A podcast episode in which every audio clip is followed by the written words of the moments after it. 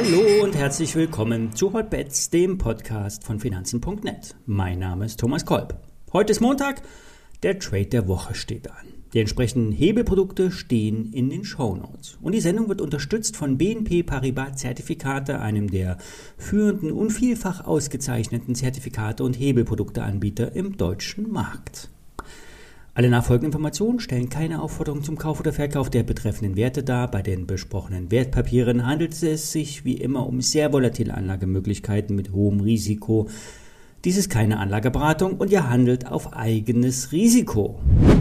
Ich habe letzte Woche einen Short auf WTI-Öl vorgestellt. Zum Wochenbeginn bewegte sich der Ölpreis entsprechend nach unten bei rund 88,7 Dollar wurde ein Widerstand getestet und dieser hielt. Am Freitag wurde dann via Twitter die Meldung verbreitet, dass die Russen am Mittwoch dieser Woche die Ukraine angreifen und es zum Krieg kommt. Quellen sollen, äh, die Quelle soll, sollen Geheimdienstberichte sein. Diese Meldung wurde zwar offiziell von den Amerikanern dementiert, doch die Märkte reagierten sehr empfindlich. Der Ölpreis schoss nach oben und die Märkte kippten ab.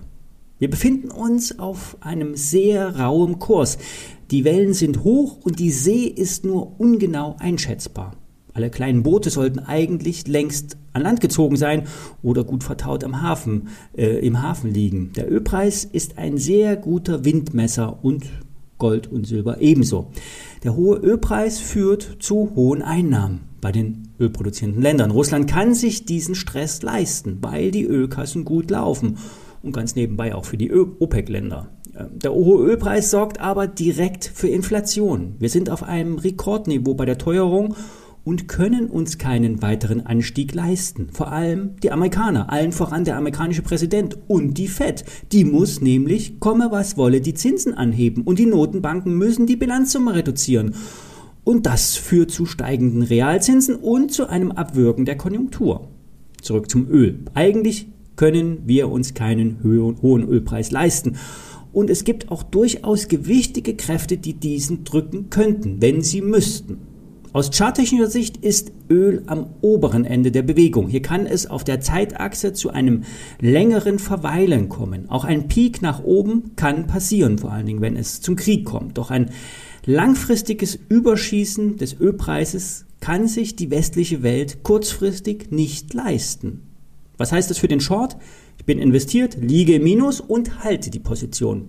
Der Schein hat nur noch eine Laufzeit bis April. Der Schein taugt also nicht zum Aussitzen. Problem ist, die verschiedenen Papiere beziehen sich immer auf verschieden, äh, verschiedene langlaufende Futures. Das heißt, der Ölmarkt, der Ölkontrakt, der bis zum Jahresende läuft, notiert niedriger als der aktuell laufende Future weil der Markt für die Lieferung zum Jahresende von niedrigeren Notierungen ausgeht. Wenn ihr also einen langlaufenden Short habt, kann ein möglicher Kursabschwung beim Öl nur eine reduzierte Wirkung auf das Papier haben.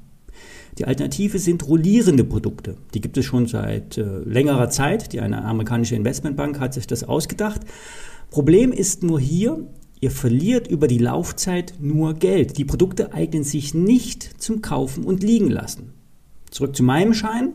Der in der Vorwoche gekaufte WTI-Short mit der WKN Paula Heinrich 80 LS hat einen Hebel von 6,3 und ist nur noch 11% vom Knockout entfernt in Bezug auf den WTI-Preis. Bei einer politisch motivierten Meldung kann der Ölpreis locker über die Marke von 100 Dollar steigen und bei 105 Dollar, dann ist der Schein KO.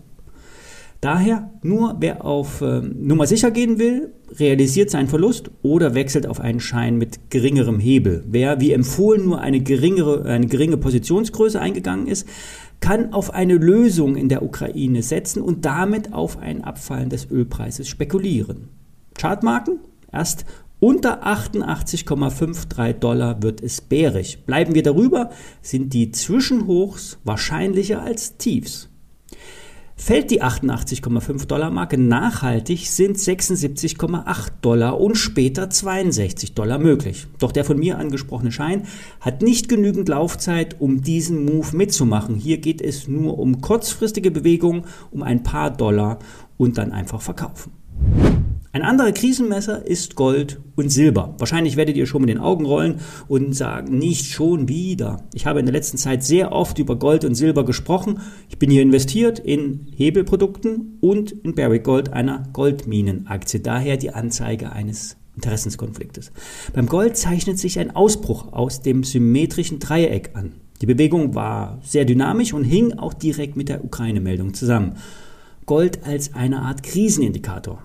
Die Goldjünger werden jetzt sagen, eine längst überfällige Aufwärtsbewegung bei der Inflation und bei den Unsicherheiten. Ja. Um mal bei den Charts zu bleiben, bleibt es beim Ausbruch über 1841 Dollar, sind als erste Marke 1879 Dollar zu nennen. Zweites Ziel 1918 Dollar. Drittes Ziel 1960 Dollar statistisches Ziel der Bewegung 20, 2035 Dollar und 100% Ziel 2155 Dollar. Diese Ziele stammen alle von Marius von Projekt 30, einem Blog von Tradern, die rein aus charttechnischer Sicht die Lage einschätzen. Das ganze andere Gerede von Gold als sicherer Hafen und Inflationsschutz kann stimmen, muss aber nicht.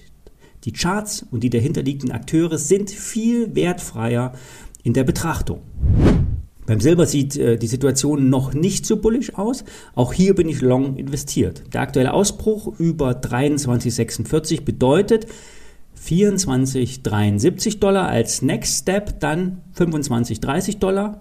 Da kommt der Kanaldeckel von oben vom Abwärtstrend.